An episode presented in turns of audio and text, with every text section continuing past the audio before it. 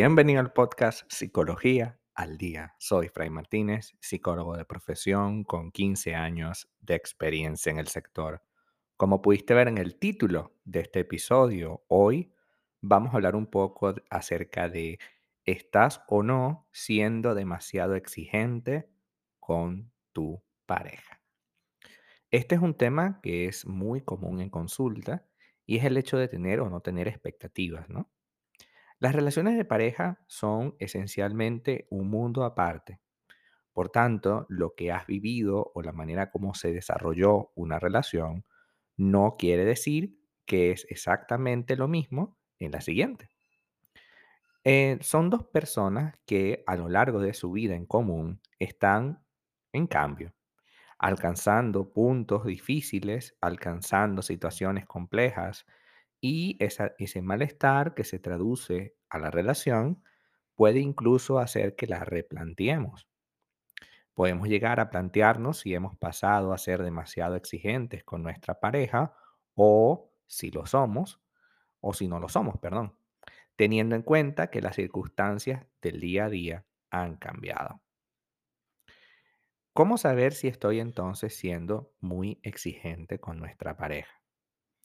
Todos en algún momento manejamos expectativas con respecto a los demás y por supuesto, dentro de las expectativas con los demás está nuestra pareja. Al igual que cualquier otra persona en nuestro entorno, cumplirá algunas de esas expectativas, por lo cual tú te quedas en la relación, y probablemente, muy probablemente, no cumpla con otras. Las expectativas son, por línea general, pensamientos que tenemos, más no necesariamente son cosas que puedan llegar a ser reales. Las expectativas tienen mucho que ver con lo que solemos, le solemos pedir a los demás. Con frecuencia, eso que solemos pedirle a los demás, debemos revisar si realmente eh, es necesario. El día anterior, ayer, hablamos acerca del tema de los deseos y las necesidades. Las expectativas tienen que ver con los deseos. Si yo tengo el deseo de algo, ok, ok, es un, es un buen plan tener un deseo, pero de ahí a convertir el deseo en algo absolutamente indispensable, creo que no. El deseo es un plus. La exigencia, la expectativa es un plus. Pero ¿estás conforme con tu relación actual? Esa es la vuelta. ¿Estás conforme con tu relación actual? Y no me refiero a conformada, de que, ay, pues estoy conforme porque, bueno, porque no tengo de otra, porque es el único hombre que me prestó atención o la única mujer. Es conforme en el sentido de que te sientes satisfecha o satisfecho de que esa relación es tu relación.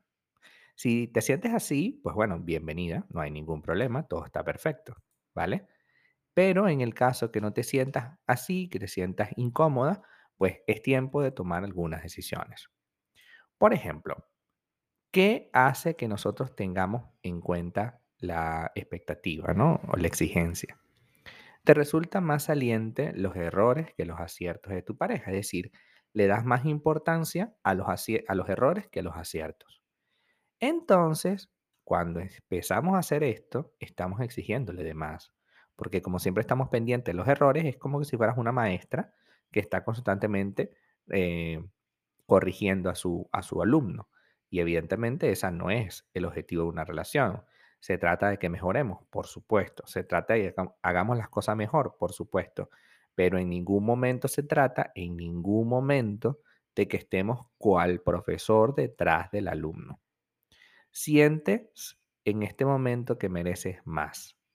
En algunos puntos de la relación, cuando hay una crisis, eh, nosotros sentimos que de verdad necesitamos otra cosa.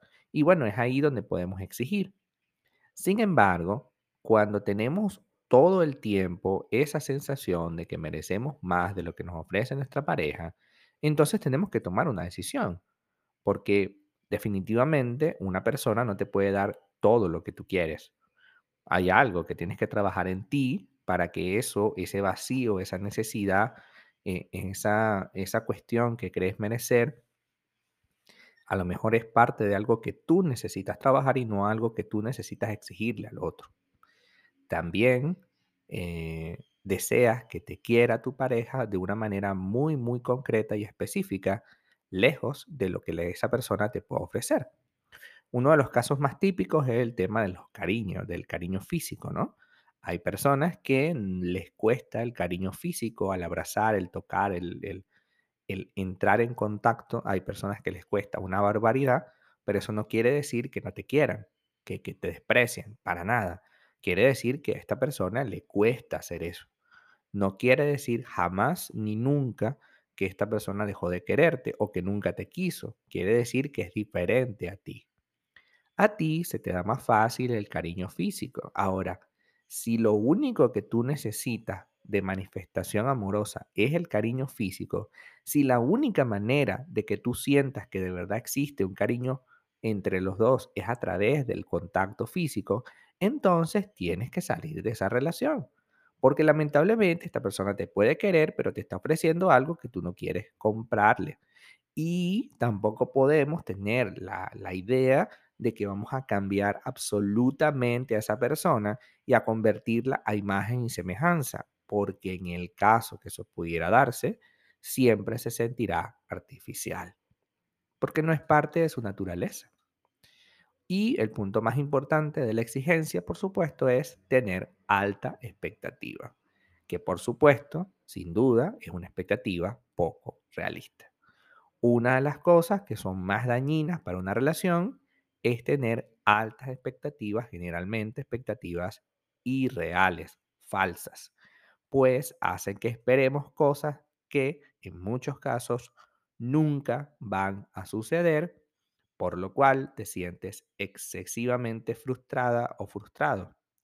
Cuando tenemos expectativas muy altas con respecto a nuestra pareja, podemos llegar a ser extremadamente exigentes porque nos convencemos de manera inconsciente quizás que esta persona tiene más para darnos y que nos está ofreciendo solo un tercio de lo que es capaz de hacer, lo cual es parte de tu ilusión de la expectativa y no de algo real y concreto. Tú crees que no te está ofreciendo las cosas, pero en realidad es que tú quieres que te ofrezca otras cosas, otra manera de hacer las cosas.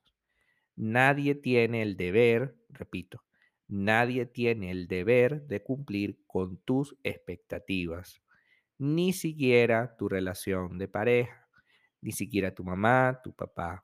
La expectativa funciona como una especie de, de fórmula que nos ayuda a ver qué podemos mejorar. Pero esa inspiración que te puede dar la expectativa, no tenemos que convertirla en un objetivo a seguir es una inspiración, es agarra de ahí y adelante, a ver qué de eso podemos hacer. Pero en ningún momento se puede convertir en, un, en, un, en una meta, puesto que la, generalmente la expectativa es irreal, la expectativa es vacía, la expectativa es muy alta y no corresponde con la persona a la cual estamos exigiendo. Hasta acá nuestro episodio al día de hoy. Muchísimas gracias por quedarte aquí hasta el final. Si deseas saber más sobre mi contenido, www.fraymartinez.com. Para consultas online, www.fraymartinez.com y también sígueme en mi Instagram, arroba fraymartinez20. Muchísimas gracias y hasta el próximo episodio.